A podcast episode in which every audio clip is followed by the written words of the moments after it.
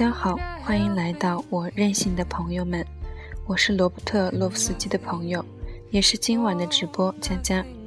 今天为大家带来的是抗敏感不恐慌，希望大家喜欢。Close your eyes.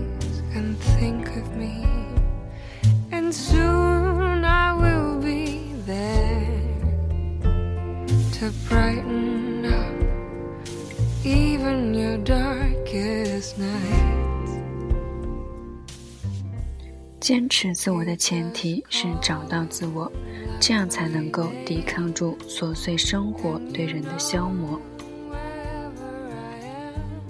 我在大学一年级那一年，毫无悬念地把自己吃成了一个胖子，不是那种巨大的胖子，而是介于正规的肥胖和臃肿之间的尴尬体型，比标准体型重了十五斤。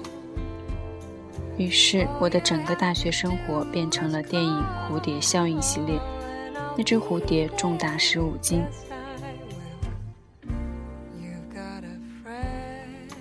首先，我皈依了减肥。我可以整整一天滴水不进。然后，第二天中午，一个小时之内连续去了三个食堂吃午饭，每次都是两荤一素，一两米饭加大可乐。像是一个人跑子分裂出了三个暴食症患者。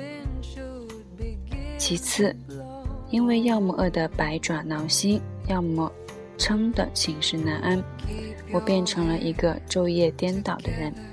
再加上觉得自己很邋遢难看，不愿意见人，掉了很多课。其三，逃课的空虚让我花了大量的时间网购。击败了百分之九十的以上的电商消费者，和快递结下了深厚的友谊。买的大多数都是衣服，衣服又穿不进去，羞愤难当。继续皈依减肥。总之，那是我非常不快乐的几年，因为难以接受自己，所以蜷缩着拒绝他人。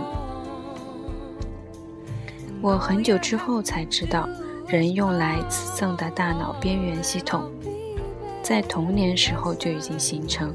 可是，用来开导自己、原谅自己、使自己变得强大的智慧，却往往在我们们本该成熟的年纪依然不具备。每一时代的年轻人都是脆弱的、敏感的，容易受到他人的影响。而对正在年轻的一代来说，这个挑战却异乎寻常的艰难。电影《楚门的世界》提出了一个假设以及相应的解答：当一个人活在所有人的窥探之下，他应该怎么办？答案是他逃走，获得自由。然而，如果所有人活在所有人的窥探之下，那么该如何逃避？这个不是假设，而是正在悄然发生的现实。我们无时无刻不在朋友圈、微博、贴吧、个人主页上展现自己的生活，同时也在同样的平台上窥探他人的生活。我们无时无刻的不在评估他人，同时也在接受他人的评估。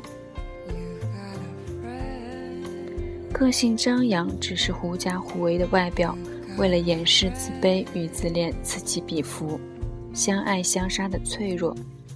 我们羡慕、嫉妒着他人，也努力着把自己的生活修饰的让他人羡慕、嫉妒。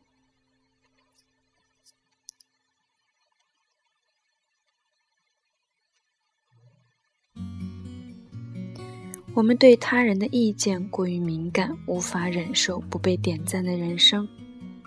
社交网络的核心在于社交，社交的动力是出于人们无法忍受孤独。人们之所以无法忍受孤独，是因为人们无法拷问自己。可是总有一天，我们要站在镜子前，发现我们并不是自己创造出来的那个有趣。可爱、有吸引力、有能力的人，那么你还喜欢镜子里的自己吗？或者镜子里的你还喜欢自己吗？这个世界是否称赞你、羡慕你、爱你，在某种程度上是个不断膨胀的谎言。关键的问题在于你是否对自己足够诚实，并且接受诚实之后的不完美。我偶尔去大学讲座，每次交流的环节都会遭遇怎么办的问题。理想与现实有了差距怎么办？兴趣爱好已解决温饱矛盾了，何去何从？总结成一句话就是：人生的路啊，怎么越走越窄？可是人生的路你没走，怎么知道窄不窄？这些痛苦和疑惑，都只是指着地平线以外翻过那两个山头。还有十里地的地方，询问那儿是否有一片荆棘。真正的矛盾并不在于什么理想与现实，而在于人的不安与短怯。既要得到路终点的奖品，又不愿意去走那条路；既要去爱，又害怕爱所带来的混乱与伤害。失去的痛苦，被拒绝的痛苦。被伤害的痛苦，分别的痛苦，他们如此的显眼地横在前行的路上，让人像逃遁到那个充满了赞的虚幻世界里。然而，我们是人走在一条从摇篮到坟墓的路上，年轻的途中，人老的途中，必须和真实的世界发生联系，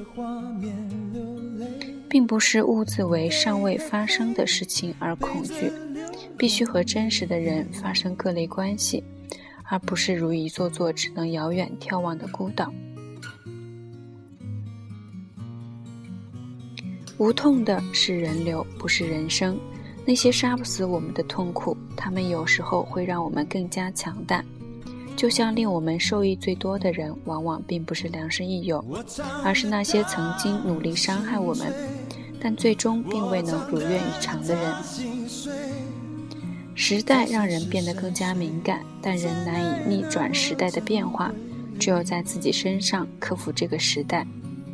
这并不是嘲笑同时代者，或者自我放逐到无人之境，而是趁年轻输得起去经历，让一切愉悦与不愉悦都能够滋养内心，产生沉稳的判断能力。坚持自我的前提是找到自我，这样才能够抵抗住琐碎生活对人的消磨，同时抵抗住敏感，抵抗住敏感带来的恐惧与动摇，更为柔软而坚韧地活在当下，毫无疑虑地走过这个世界。